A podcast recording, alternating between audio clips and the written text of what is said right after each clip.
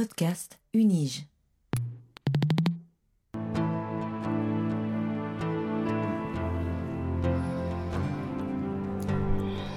Bonjour et bienvenue sur Lifelong Learning at Unige. Je suis Raphaël Zafran et pour ce huitième épisode, j'ai eu le plaisir de m'entretenir avec Pierrette Bouillon et Irénée Strassly de la faculté de traduction et d'interprétation de l'Université de Genève.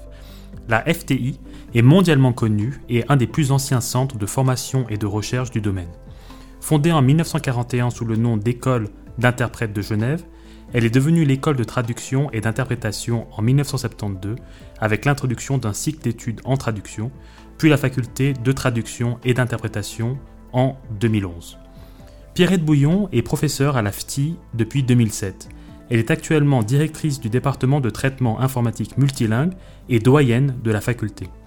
Elle a de nombreuses publications en linguistique computationnelle et en traitement du langage naturel, en particulier dans les domaines de la sémantique lexicale, de la traduction automatique de la parole pour des domaines limités, de la post-édition et plus récemment de l'accessibilité. Irénée Strassly est collaboratrice scientifique et doctorante au sein de la FTI, où elle est en train de terminer une thèse sur l'accessibilité des informations liées à la santé auprès d'un public sourd. Elle a coordonné l'ajout officiel des langues de signes françaises et italiennes dans le bachelor en communication multilingue. De plus, et vous aurez l'occasion d'en savoir davantage durant cet épisode, Irénée Strassly a piloté la mise en place du premier diplôme de formation continue universitaire pour des personnes sourdes qui souhaitent travailler comme traducteurs et traductrices en Suisse romande et italienne. Pour ces deux projets, elle a obtenu la médaille de l'innovation de l'Université de Genève en 2021. Ma conversation avec nos deux invités fut absolument fascinante. Nous avons discuté des grands enjeux du domaine de la traduction et de l'interprétation et de l'évolution des métiers de ce domaine au vu des avancées numériques et de l'intelligence artificielle. Vous le savez, ce questionnement centré sur le futur du travail et l'évolution des compétences dans différents secteurs est l'un des fils rouges de notre podcast. Notre discussion nous a évidemment amené à parler du nouveau diplôme de formation continue en traduction à destination des personnes sourdes qui débutera en 2022. Nos invités ont été au cœur de la conceptualisation et de la mise en œuvre de cette formation unique en son genre, permettant aux personnes sourdes d'apprendre leur métier dans leur langue maternelle. L'avènement de cette formation démontre l'importance croissante de la traduction dans les langues minoritaires et j'ai été très inspiré par l'engagement de nos deux expertes pour les enjeux clés de l'accessibilité et de l'inclusion au sein de l'enseignement supérieur.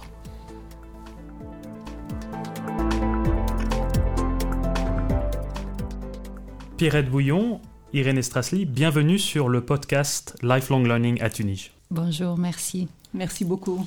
Bonjour. Alors, pour débuter, euh, peut-être euh, avec une première question pour vous, euh, professeur Bouillon, en tant que doyenne de la faculté de traduction et d'interprétation, pourriez-vous nous présenter la faculté et comment celle-ci a évolué au fil des années?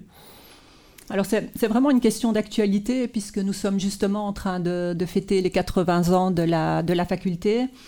Euh, donc celle-ci est vraiment pionnière dans ses axes de recherche, hein, la traduction et euh, l'interprétation. Donc elle a été créée en 41 par quelqu'un qui s'appelait euh, Antoine Velleman sous le nom d'école d'interprètes de, de, Genève. Donc c'était le IG. Et au départ, c'était un tout petit euh, institut qui était d'ailleurs euh, rattaché à la faculté de, lettres et qui évidemment va rapidement prendre de, l'importance dans le contexte de l'après-guerre, notamment avec tous les grands événements euh, internationaux de l'époque. Et donc, c'est assez étonnant, mais en 44-45, l'école compte déjà 4, 486 élèves. Donc, c'est une progression vraiment importante. En 55, l'école devient euh, indépendante. Et puis donc en 75, elle va devenir l'école de traduction et d'interprétation, ce qui permet aussi de, mettre en avant un de ses axes principaux maintenant, euh, qui est la, traduction. Et puis donc en 2011, elle devient donc la faculté de, traduction et, d'interprétation de l'université de, Genève. Et aujourd'hui, elle forme des spécialistes euh, dans trois domaines de spécialité, la traduction, l'interprétation, mais aussi le traitement informatique multilingue qui s'est euh, s'est ajouté récemment. Et donc elle offre maintenant un, cursus qui est complet euh, du bachelor au, doctorat avec aussi quatre mentions de doctorat, ce qui montre bien la, diversité de notre faculté, avec donc un doctorat en traductologie, en interprétation, en traitement informatique multilingue et en gestion du, multilinguisme aussi. Alors justement, vous êtes euh, également la directrice du département de traitement informatique multilingue, vous l'avez mentionné. En quoi consistent les activités de ce département et comment vous êtes-vous initialement intéressé puis spécialisé dans ce domaine? Alors, toutes les activités du, département sont centrées sur les applications informatiques multilingues. Donc, à la fois les outils pour le traducteur, comme la traduction automatique, mais aussi euh, tous les outils qui permettent d'améliorer la communication dans la, dans la société. Et c'est comme ça que finalement, l'axe d'accessibilité a toujours été euh, vraiment très, très important pour notre euh, département. Il y a plusieurs grands projets phares dans, dans ce contexte. Alors un, premier projet dont on parlera d'ailleurs dans, la suite, c'est le projet Babel DR. Mmh. Euh, donc c'est un projet commun avec les, hôpitaux universitaires de, Genève. Et donc l'objectif, c'est de développer un outil qui, traduit de manière fiable le discours médical. Donc il, traduit les questions que le médecin pose euh, en urgence à son, à son patient. Et donc il fait la traduction vers des langues non dotées, euh, où d'ailleurs il y a peu d'interprètes humains qui sont, disponibles, euh, donc comme le tigrignal, l'albanais et également la, langue des signes. Et puis donc un autre euh, euh, projet important, c'est le projet Proptico, c'est un projet Fonds national, et lui il vise à traduire le discours oral vers les pictogrammes. Donc c'est un autre moyen d'améliorer en fait l'accessibilité dans la, dans la société. Et donc toutes, ces, activités se font dans le cadre du Centre de la communication sans, sans barrière, euh, qui est un centre qui a été financé euh, par, le, par le CEFRI. C'est un projet euh, Swiss Universities. Et donc moi, ce qui m'intéresse, c'est vraiment le, traitement automatique des langues, mais en lien avec la société. Donc comment avoir un impact positif sur la société avec les applications multilingues finalement. Donc toujours cette dimension de l'application concrète en fait euh, euh, euh, sur, le, sur le terrain et sur, sur les personnes. Ça Exactement, c'est l'application avec l'impact sur, sur le terrain, mm. sur les, les, personnes. Et c'est ce qui nous a amené à tous ces projets d'accessibilité, dont les, les, diplômes dont on va parler mm. par la suite. Oui. Alors, je m'adresse maintenant à vous, Irène Strassli, avec une question similaire. Vous êtes actuellement collaboratrice scientifique et doctorante au sein de la faculté de traduction et d'interprétation, et nous aurons l'occasion de parler dans quelques minutes de votre travail de thèse. Mais avant cela, pourriez-vous nous dire par quel biais vous êtes arrivé vous-même dans ce domaine et au sein de, cette faculté? Oui, euh, je suis arrivée dans ce domaine, dans le domaine des langues des signes, un peu par hasard, si on peut dire ça comme ça. Euh, quand j'avais 16 ans, je travaillais dans une glacerie en Italie et il y avait un groupe de personnes sourdes qui venaient presque toutes les semaines manger des glaces là-bas. Et ils signaient et je les regardais, je me disais c'est trop beau. Euh, mais j'arrivais pas à communiquer avec eux, ça restait toujours très superficiel et j'étais un peu frustrée. Et des fois, il m'est aussi arrivé de regarder euh, la télévision, il y avait le téléjournal et il y avait une interprète en langue des signes. Et là, ça aussi, ça me, ça me fascinait. Et après, j'ai laissé ça de côté. En 2007, je suis arrivée à la faculté de traduction et d'interprétation ici à Genève, où j'ai fait mes études de traduction.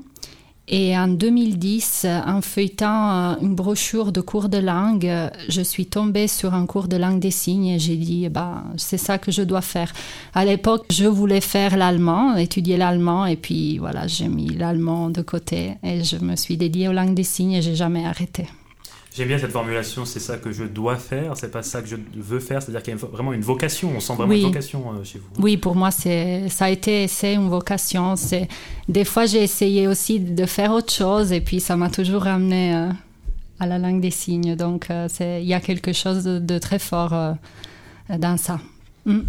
Alors, une des missions de ce podcast, c'est de faire découvrir ou redécouvrir la richesse justement de la recherche et de l'expertise que nous avons euh, la chance d'avoir en interne ici à l'Université de Genève via toutes nos facultés, centres et instituts. Et nous nous intéressons par ailleurs à comment cette expertise rayonne non seulement localement, mais également à l'international. Quel lien particulier existe aujourd'hui entre Genève, sa dimension internationale, et la faculté de traduction et d'interprétation? Alors, ce sont effectivement des liens très, très étroits. Ce sont des liens très étroits qui, définissent vraiment l'identité de la, de l'AFT. Euh, ces liens existent à tous les niveaux, euh, au niveau de, l'enseignement, euh, bien sûr, puisque la plupart de nos professeurs travaillent dans les organisations internationales. Au niveau de la recherche aussi, on a plusieurs projets en commun de recherche avec les, institutions. Et finalement, on a aussi proposé plusieurs programmes de, de formation continue ad hoc par exemple, pendant le, Covid, on a, formé euh, des centaines de, traducteurs à la post-édition. Donc c'est cette tâche qui consiste à corriger le, résultat de la, traduction automatique. Et puis finalement, on fait partie des mêmes réseaux. Donc ça nous permet de, définir ensemble les, critères de qualité. Euh, et c'est ces critères ensuite qu'on va utiliser pour, pour enseigner euh, la traduction et l'interprétation à nos traducteurs. Donc il y a toujours chez nous une, excellente adéquation entre les, attentes du marché et les attentes de la Genève internationale, et puis d'autre part les, compétences réelles de, nos étudiants. Alors on sait que des erreurs de traduction ou d'interprétation peuvent mener à des malentendus pouvant parfois générer des incidents diplomatiques majeurs. Euh, c'est ça un petit peu que j'avais en tête quand je vous posais la question euh, au niveau du lien entre l'international et euh, les, aspects de traduction. On, pourrait rappeler cet incident de 2010 alors qu'on se dirigeait vers une possible partition du Soudan et l'erreur de traduction qui avait donné l'impression que le secrétaire général de l'ONU de l'époque, Ban Ki-moon, avait déclaré que l'ONU ferait tout son possible pour empêcher une possible sécession du pays ce qui avait évidemment été qualifié d'ingérence par les leaders du futur Sud-Soudan, qui avaient acquis le droit de voter sur la question de leur propre indépendance. Et tout cela était euh, en fait partie d'une traduction erronée des propos du secrétaire général vers le français et de l'utilisation de cette traduction erronée pour traduire les propos à nouveau vers l'anglais. Nous sommes dans un monde euh, où l'information circule tellement vite qu'on a finalement peu de temps pour corriger certains malentendus ou erreurs de communication. Comment intégrez-vous ces aspects dans la formation des traducteurs et traductrices qui sont amenés à porter une telle responsabilité sur leurs épaules? Alors je vais peut-être répondre à cette question. Euh, ces épisodes-là, évidemment, arrivent aussi euh, dans des interactions où il y a la langue des signes. Et euh, évidemment, on est des êtres humains, donc on peut faire des erreurs. Mais dans nos cours, on enseigne à nos étudiantes et étudiants l'éthique du métier. quand est-ce qu'ils doivent ou pas, peuvent ou pas accepter un mandat de traduction, par exemple. Les bonnes attitudes à avoir vis-à-vis -vis des clients. comment gérer aussi des situations de communication difficiles. Euh, ça, c'est notamment un cours que je donne. Donc, euh, quand on a des situations complexes avec des personnes de cultures différentes, de niveaux d'alphabétisation différents, comment est-ce qu'on gère ces situations-là? Donc, ça fait partie de leur formation. Et chez nous, on a des enseignants expérimentés, tant au niveau de l'enseignement que de la pratique du métier. Euh, donc, ils ont un regard qui est très pointu sur ces questions-là. Donc, je pense que nos étudiants sont bien préparés pour la suite de leur métier. J'aimerais euh, à présent aborder un, sujet dont nous avons souvent l'occasion de discuter avec nos invités et qui me paraît particulièrement important pour votre domaine, à savoir euh, l'impact de la transformation numérique, de l'avènement des nouvelles technologies et du rôle grandissant de l'intelligence artificielle. Entre autres, il est difficile de ne pas s'émerveiller euh, quand on voit les progrès réalisés en quelques années par certaines plateformes et les performances d'outils de traduction gratuits tels que Google Translate ou euh, DeepL. À votre avis, à quoi ressembleront les métiers de la traduction dans 5, 10, voire 15 ans? Et êtes-vous inquiète euh, pour les perspectives de carrière de vos étudiants et étudiantes? Alors en tant que directrice du, département, je, ne suis vraiment pas, pas inquiète pour différentes raisons. Euh, d'abord, il y, a, vraiment un besoin croissant de, de, traduction, de demande pour de la, de la traduction et de, et de l'interprétation, et non seulement de la, de la traduction interlinguistique, donc d'une langue à l'autre, mais aussi intralinguistique. Par exemple, pour travailler, pour, euh, traduire vers des langues faciles, par exemple, euh, par exemple du français vers le, le, facile à lire et à comprendre dans des buts d'accessibilité. Alors il faut aussi garder à l'esprit que la traduction automatique, elle a fait beaucoup de progrès, euh, mais ça reste une hypothèse de traduction qui est faite par une, par une machine et qui est faite sans avoir accès au contexte, sans avoir accès à la culture euh, de, la, de la langue cible. Donc c'est vraiment essentiel d'avoir un humain avec, avec toutes ces, compétences multilingues et une, très bonne connaissance de la traduction, des principes de la traduction et de, l'interprétation pour être à la fin le, garant de cette, de cette traduction. Et puis finalement, c'est une diversification du, métier. Euh, la technologie, euh, elle, ouvre de nouvelles opportunités. Euh, il y, a des tas de nouveaux métiers qui sont créés pour nos, étudiants. Je pense qu'il y a une, étude récente qui a recensé plus de 500 métiers liés aux technologies de la traduction.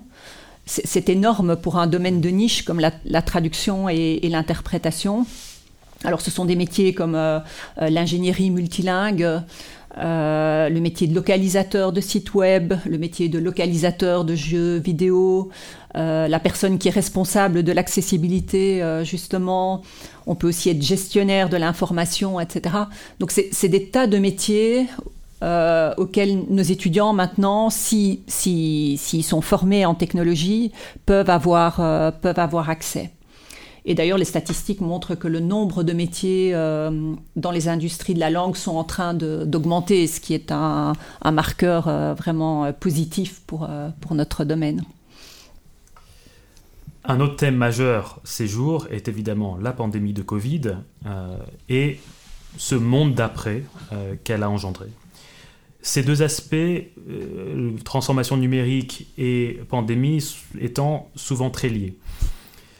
Quelles ont été les conséquences concrètes euh, de la pandémie pour euh, votre domaine et, vos métiers finalement? Alors je vais euh, peut-être commencer par répondre en ce qui concerne mon domaine, qui est le domaine des langues des signes. concernant l'enseignement, nos cours sont maintenant donnés en commodal, c'est-à-dire qu'il y a une partie de la classe qui est en présence et puis ceux qui ne peuvent pas venir euh, sont à distance et ils suivent en même temps sur Zoom ou alors ils, regardent l'enregistrement après. Euh, ceci n'est pas anodin pour nos enseignants parce qu'ils sont très soucieux de la qualité de leurs cours. Donc ils essayent à la fois d'être attentifs à leurs étudiants en classe, mais en même temps ils doivent être visibles sur la caméra parce que nous, la langue des signes, c'est une langue visuelle et gestuelle.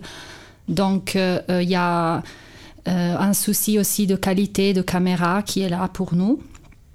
Euh, donc il est clair que nous, allons, nous avons intégré cette dimension euh, de travail à distance dans nos cours, mais il y a quand même une place importante qu'il faut donner à la présence, au présentiel, parce que là, on peut vraiment corriger dans la finesse nos étudiants.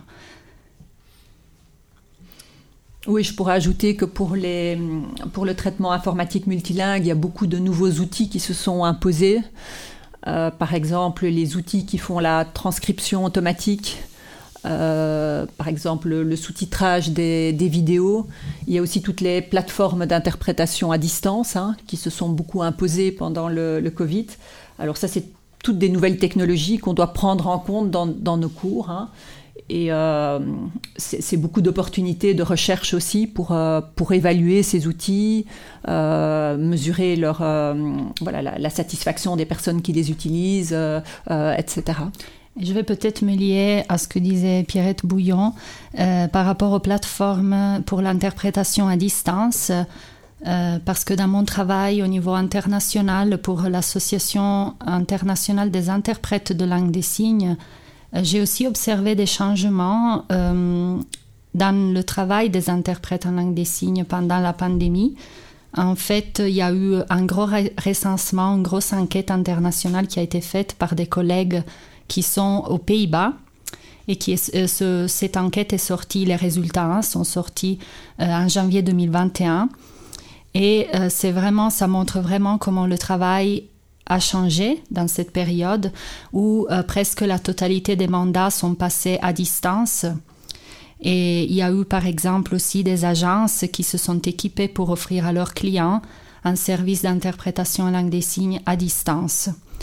Donc euh, les avantages qui ont été nommés par les collègues au niveau international sont la flexibilité, euh, la possibilité aussi d'améliorer l'efficacité du travail et le fait de rendre plus disponible euh, les services d'interprétation en langue des signes, mais euh, il y a aussi des points qui euh, posent, qui questionnent, qui posent un peu souci, notamment le fait qu'il y a une charge cognitive plus importante quand on travaille sur des plateformes comme ça. Euh, aussi le fait que quand on est sur une vidéo, l'interprétation se fait en deux dimensions, ce n'est pas en trois dimensions. Donc pour la langue des signes, ça c'est un défi. Euh, et aussi pour gérer le travail d'équipe, c'est pas euh, c'est pas évident et de gérer les conversations ou des situations de communication qui sont plus compliquées. Donc il y a à la fois des, des avantages et puis des, des, points qui sont plus compliqués. Mmh. Mmh. Alors, la pandémie a, parfois posé ou renforcé des problèmes majeurs d'accessibilité, euh, mené à des adaptations également, comme vous, vous en parliez. Euh, ces problèmes d'accessibilité sont au cœur de la réflexion que vous portez autour de l'accès à la formation, à la traduction dans les langues minoritaires, dont la langue des signes, au niveau universitaire. Tout d'abord, euh, qu'est-ce qu'une langue minoritaire et quels sont les enjeux autour de l'évolution de leur reconnaissance? Oui, alors par rapport à ça, je vais citer la Charte européenne des langues euh, régionales et minoritaires, notamment l'article 1 de cette charte, euh, qui dit que les langues minoritaires sont des langues qui sont pratiquées traditionnellement sur un territoire d'un État par des ressortissants de cet État même. et ces personnes doivent être... c'est un groupe numériquement inférieur au reste de la population de l'État. Euh, et ces langues sont différentes des langues officielles de l'État. Par contre, dans cet article, disons dans la charte en général, on n'inclut ni les dialectes euh, ni les langues des migrants. Euh, maintenant, donc ça c'est pour la définition. concernant les enjeux, bon, moi je dirais que si on considère que la diversité est importante, il faut aussi veiller à protéger ces langues pour éviter qu'elles disparaissent. Et dans le cas des langues des signes, euh, les reconnaître passe par exemple par un renforcement de euh, l'enseignement bilingue et aussi par le fait de financer les prestations des interprètes et des traducteurs, parce que ça permet en fait aux personnes sourdes de participer euh, sur un pied d'égalité à la société, au marché du travail par exemple. Et d'ailleurs, chez nous, à la faculté, il y a un spécialiste des questions euh, des politiques linguistiques, de langue de minorité, c'est le professeur François Grand. Mhm. Donc, euh, on a tout un axe de recherche sur ces questions-là. Et, concrètement, quels ont été les grands changements d'un point de vue légal euh, et sociétal qui ont permis de donner davantage de visibilité à ces problématiques? Alors il y a deux lois qui ont joué un rôle très, important. Il y a d'abord la Convention des Nations Unies relative aux droits des personnes handicapées. Donc c'est une, euh, convention de 2006, mais elle a été adoptée euh, par la Suisse en 2014. Et puis il y a une autre loi qui est fédérale sur l'élimination des inégalités frappant les personnes handicapées. Donc c'est une loi de, de 2002. Et donc ces, deux lois recommande d'avoir une, euh, une, communication qui est accessible. Et c'est évidemment ce qui a créé des besoins euh, beaucoup plus importants envers la traduction vers la langue des signes ou, vers les, les, langues minoritaires. Et c'est d'ailleurs à ces besoins qu'on a voulu répondre en créant notamment les, les, diplômes dont on va parler. Et au niveau du droit, ou ce qui peut inspirer ces changements au niveau légal, euh, quel rôle peut jouer la recherche euh, dans le processus de sensibilisation et au problème de la surdité et au développement de la langue des signes, par exemple? Euh, En fait, la recherche, à mon avis, peut donner plus de visibilité à la langue des signes, donc ça va avoir un impact favorable dans la vie quotidienne de ces personnes-là et euh, aussi sur les démarches pour la reconnaissance des langues des signes. Ça, c'est l'un des points euh, les plus importants pour la communauté sourde. Et donc, je pense que le fait de rendre visible, euh, enfin, de, faire de la recherche, de sensibiliser les personnes, bah, ça permet aussi après de favoriser ces démarches-là au niveau politique, du coup. On va aussi insérer les personnes sourdes dans les projets, ce qui est toujours euh, très positif, évidemment. Oui, comme enseignant, euh, chez nous, par exemple. Donc. Euh. Mhm. puisque nous parlons de recherche, je ne puis m'empêcher de vous poser la question qu'il ne faut absolument pas poser aux doctorants et doctorantes, euh, qui est euh, en fait euh, sur votre travail de thèse, Irène Strassli. qui, si je comprends bien, porte sur l'accessibilité des informations liées à la santé auprès d'un public sourd. Pourriez-vous nous en dire un petit peu plus si ce n'est pas euh, vous causez trop de stress Non, justement, euh, c'est ça la question qu'il faudrait jamais poser, vous l'avez bien dit. Euh, oui, alors ma thèse effectivement porte sur ce sujet-là, donc l'accessibilité des informations liées à la santé pour un public sourd. Donc avant, Madame Bouillon a, parlé du projet Babelder. Hmm. Et euh, elle avait justement mentionné qu'on a ajouté la langue des signes en 2017-2018. Et moi, je coordonne cette partie-là. Et euh, dans ma thèse, euh, j'ai mené des groupes d'échange, des groupes de discussion, des focus groups en Suisse romande auprès des personnes sourdes pour savoir quels étaient leurs défis dans la communication quand ils vont par exemple à l'hôpital ou chez leur médecin de famille. Et ensuite, je leur ai présenté notre projet Babelder, je, je leur ai montré les traductions qu'on a faites pour l'hôpital. Donc, c'est des traductions euh, qui partent d'une phrase en français écrit et on fait une vidéo préenregistrée. Et euh, donc, il y a tout un aspect aussi de terminologie, de euh, signes, qui sont liés au domaine de la santé. Donc il y a ces deux aspects-là. D'un côté, la communication dans ce milieu, mais aussi comment la langue se développe pour euh, répondre euh, ben, à des domaines euh, où avant on ne traduisait pas forcément. Donc euh, il y a des néologismes, donc des nouveaux mhm. signes qui se créent. Et comment est-ce que ça se passe dans ce domaine médical? Donc ça c'est le sujet de ma thèse. C'est fascinant et on se, réjouit de, on se réjouit de la lire. Et je ne vous poserai pas la vraie euh, pire question. La méthodologie. C'est-à-dire, non, oui, par exemple, mais sinon quand est-ce que vous finissez? Je ne vous Voilà, ça, ça, ça, il ne faut pas la poser. Euh, juste pour rester sur la recherche, quels sont les autres grands chantiers actuels de la recherche sur ce domaine, par exemple au niveau européen ou international? Qu'est-ce qu'on peut voir arriver dans les prochaines années? En fait, c'est un c'est un domaine qui est très vaste, donc il y a euh, des recherches qui se font par exemple euh, au niveau cognitif, il y a des recherches qui se font sur l'interprétation à distance maintenant, euh, mais aussi sur la charge cognitive des interprètes de langue des signes. on a des études maintenant qui comparent la langue des signes à la gestuelle, notamment chez les personnes âgées par exemple. et puis je pense à tout au domaine dans lequel nous travaillons, donc l'accessibilité.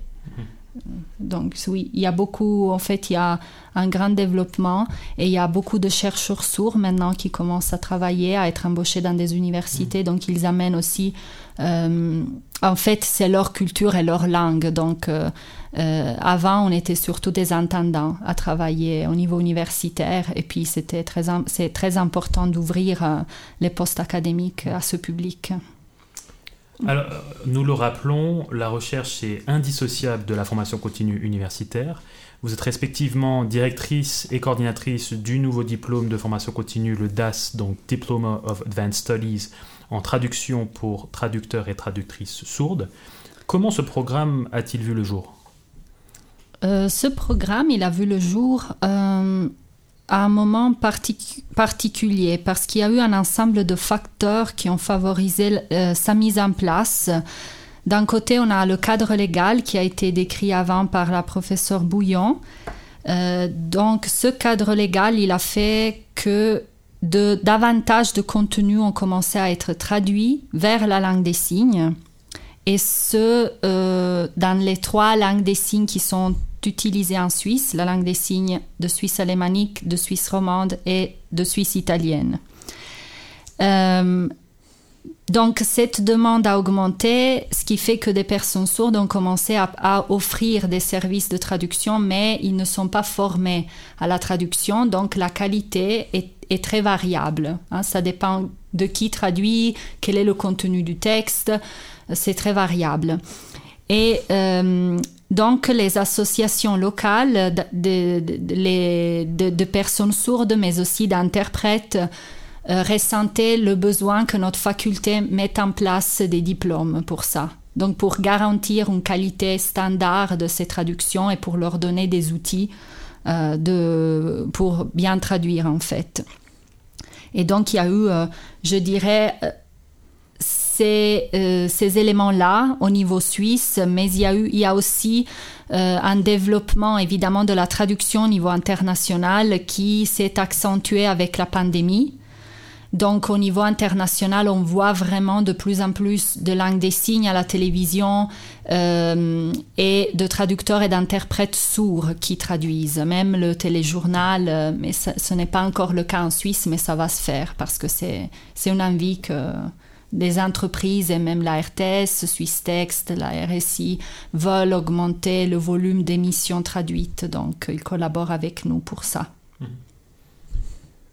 Et parlez-nous un peu plus en détail du contenu du DAS et des deux certificats qui le, qui le composent. Comment avez-vous construit votre scénario pédagogique? Alors, le scénario pédagogique a été construit en collaboration avec les associations locales, donc les associations d'interprètes et de traducteurs maintenant parce qu'ils ont changé leur statut pour pouvoir accueillir des personnes sourdes dans leur association. Donc ensemble, on a construit les scénarios pédagogiques. Euh, nous avons euh, le DAS qu'on a mis en place se compose de deux CAS, donc de deux certificats. Euh, le, CAS, le premier CAS dure une année et il vise la traduction générale. Donc les personnes sourdes qui vont suivre ce cas vont euh, être à mesure de traduire des textes de tout type.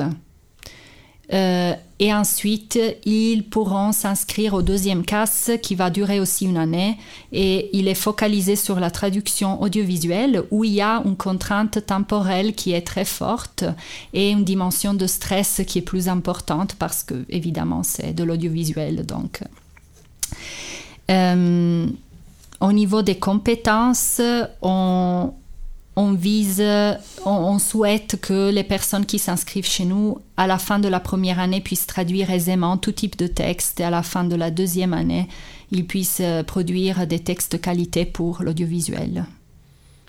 Et vous avez un petit peu mentionné les, personnes, mais parlez-nous un petit peu plus du public cible. Qui, seront les participants et participantes à, ces formations, à ce DAS et au 2 CAS, et comment sont-ils et sont-elles sélectionnés?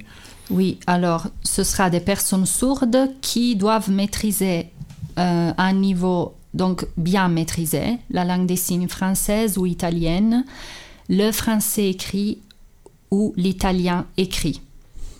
Donc c'est deux groupes euh, qui auront des cours en commun et des cours séparés par paire de langues. Les cours communs seront donnés euh, en signes internationaux euh, on dit aussi langue des signes internationale, même si ce n'est pas encore une langue, c'est plutôt un code qui est utilisé quand des personnes sourdes de différents pays se rencontrent et doivent communiquer. Euh, ce code se développe beaucoup dans les conférences internationales en Europe, euh, par exemple au Parlement européen et tout ça. donc il y aura des cours communs et des cours séparés. Et ces cours, alors, est-ce que vous prévoyez, et peut-on prévoir une dimension d'enseignement à distance? Vous expliquez tout à l'heure que pendant la pandémie, c'est des fois un petit peu compliqué. Euh, c'est possible, mais, mais pas forcément toujours facile. Et euh, quelles activités d'apprentissage euh, concrètes seront proposées aux, aux, étudiants et aux étudiantes? Alors, par rapport à, ce qu'on va proposer aux étudiants et aux étudiantes, il y aura des ateliers pratiques, donc c'est des cours où il y aura aussi une dimension théorique, mais qui est toujours axée sur la pratique traductive la plupart des cours seront, vraiment euh, pratiques. Hein. Euh, il y aura une partie des cours qui sera donnée à distance et une partie en présence. Et pour les cours en présentiel, il y aura euh, aussi la possibilité de suivre ça à distance. Donc, on va essayer d'être flexible. Et après, euh, après la formation, euh, qu'est-ce que ces personnes peuvent espérer obtenir en termes d'opportunités professionnelles, etc. ces personnes vont pouvoir travailler sur le marché comme traducteurs ou traductrices la RTS, Swiss Text, la RSI par exemple vont euh, souhaitent embaucher des personnes sourdes euh, parce qu'ils vont augmenter le volume d'émissions traduites, mais ils pourront aussi travailler pour la Confédération. Euh, notamment par exemple tout récemment avec la pandémie, il y a l'OFSP qui a beaucoup traduit, qui a fait traduire beaucoup d'informations en langue des signes. Euh, la chancellerie fédérale, la Fédération suisse des sourds aussi. Euh, donc ils peuvent travailler à la fois pour, euh, des, pour le public, mais aussi pour des entreprises privées. Voilà, nous arrivons doucement au terme de notre entretien, mais nous ne laisserons pas partir nos invités sans récupérer quelques recommandations concrètes pour nos auditeurs et auditrices. Je précise que notre entretien sera retranscrit dans son intégralité afin que son contenu puisse être accessible par tous et toutes, y compris pour les personnes sourdes. Quels seraient donc vos conseils aux personnes qui seraient intéressées de se former et de travailler dans le domaine? Au-delà de suivre la formation. Oui, alors hum, nous avons chez nous, en ce moment, par rapport aux langues des signes, nous avons deux programmes. Donc, on a ce programme DAS, en formation continue, euh, je viens déjà d'expliquer quelles sont les attentes. Enfin, ils doivent connaître les langues des signes, la langue écrite. Euh, mais on a aussi un autre programme qui est le bac, euh, au niveau du baccalauréat en communication multilingue. Nous avons ajouté la langue des signes française et italienne à partir cette dernière à partir de 2023. donc là, les francophones qui se sont inscrits, par exemple, qui ont commencé en septembre 2021, devaient avoir au minimum un niveau A2 en langue des signes et une autre langue étrangère au niveau B1. Et ils doivent bien, très bien maîtriser leur langue maternelle, donc le français. Et en général, je pense que pour s'inscrire chez nous, il faut avoir un esprit curieux, aimer lire, écrire, aimer le contact avec les autres, la communication. Euh, c'est des qualités aussi qu'on développe tout au long de nos cursus, mais euh, je pense qu'il est aussi important d'être rigoureux et précis. Et pour finir, la question que nous posons à tous euh, nos invités à la fin de chaque épisode, avez-vous des suggestions de lecture ou d'autres médias pour aller plus loin dans la réflexion? Alors moi, je peux donner une recommandation euh, assez pratique, c'est d'aller voir le site web de la faculté de, traduction et d'interprétation. Vous y trouverez des tas d'informations sur les, programmes.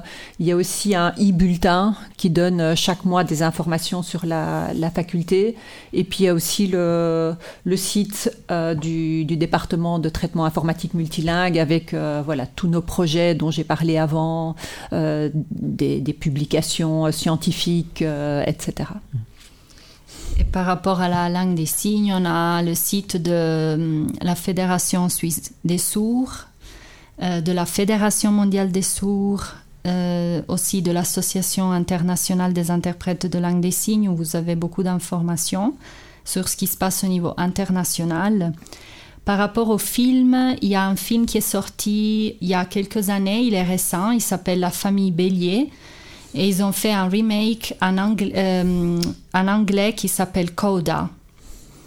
Euh, il y a aussi l'émission Signes de la RTS, qui est une émission en langue des signes, euh, sous-titrée en français. Il y a aussi un voice-over en français, donc c'est très intéressant. Il y a la chaîne Mediapi en France qui publie des vidéos également sur l'actualité. Euh, au niveau des films, on a aussi The Tribe, qui est un film entièrement en langue des signes. Euh, on a Les Enfants du Silence, qui est un film euh, un peu vieux, mais ça peut être mhm. intéressant. Et on a les spectacles de théâtre de l'International Visual Theatre de Paris, qui sont très beaux. Donc je conseille, si vous avez l'occasion, d'aller les voir. Euh, on a aussi une série sur Netflix qui s'appelle Deaf You. Et euh, un dernier conseil, c'est un, ami, un collègue sourd euh, qui a une chaîne sur Facebook. Il s'appelle Piero Swiss Deaf et il publie des vidéos sur toutes thématiques. Lui, c'est un guide de montagne, il est un alpiniste et il organise aussi des voyages. Et euh, merci pour ces références que nous mettrons euh, donc dans les notes de l'épisode. Et je crois qu'il y a aussi un restaurant qui va ouvrir bientôt à Genève, n'est-ce pas? Oui, c'est un restaurant qui sera en langue des signes. Il sera géré par des personnes sourdes. Il y aura aussi des cuisiniers sourds. Euh, donc c'est le premier restaurant de Suisse, en Suisse de ce type-là. Il va s'appeler Vroom et il va ouvrir à la jonction, enfin à la jonction à la rue des Rois. Mhm. Maintenant, il est en travaux. Ils sont en train de tout refaire parce qu'ils vont mettre, euh, ils vont créer une expérience sonore particulière et ils sont en train de mettre en norme la cuisine. Bon, on espère que ça leur fera un petit peu de pub du coup. Oui, j'espère. Voilà, nous arrivons au terme de notre entretien. Irène Strassly, professeur Pierrette Bouillon, merci infiniment euh, d'avoir accepté notre invitation.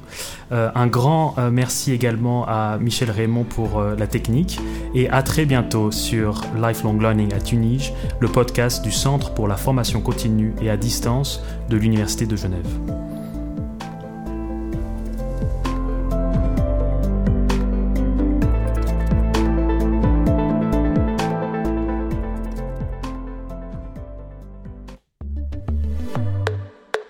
Podcast Unige.